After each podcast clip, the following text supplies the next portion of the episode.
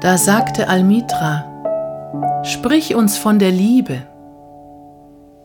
Und der Prophet hob den Kopf und sah auf die Menschen, und es kam eine Stille über sie. Und mit lauter Stimme sagte er, Wenn die Liebe dir winkt, folge ihr, sind ihre Wege auch schwer und steil.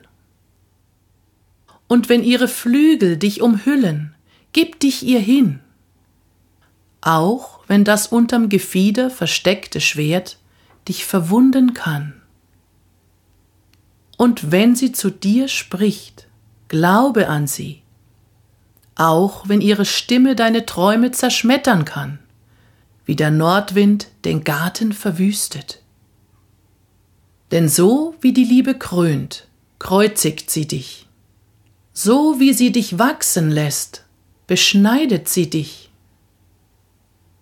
So wie sie emporsteigt zu deinen Höhen und die zartesten Zweige liebkost, die in der Sonne zittern, steigt sie hinab zu deinen Wurzeln und erschüttert sie in ihrer Erdgebundenheit. Wie Korngarben sammelt sie dich um sich. Sie drischt dich, um dich nackt zu machen. Sie siebt dich um dich von deiner Spreu zu befreien. Sie malt dich, bis du weiß bist. Sie knetet dich, bis du geschmeidig bist. Und dann weiht sie dich ihrem heiligen Feuer, damit du heiliges Brot wirst für Gottes heiliges Mahl. All dies wird die Liebe mit dir machen, damit du die Geheimnisse deines Herzens kennenlernst und in diesem Wissen ein Teil vom Herzen des Lebens wirst.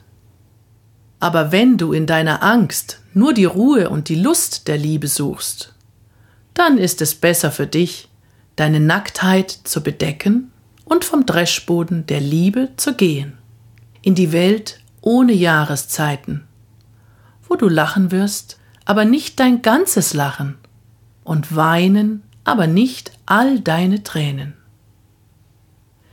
Liebe gibt nichts als sich selbst und nimmt nichts als von sich selbst.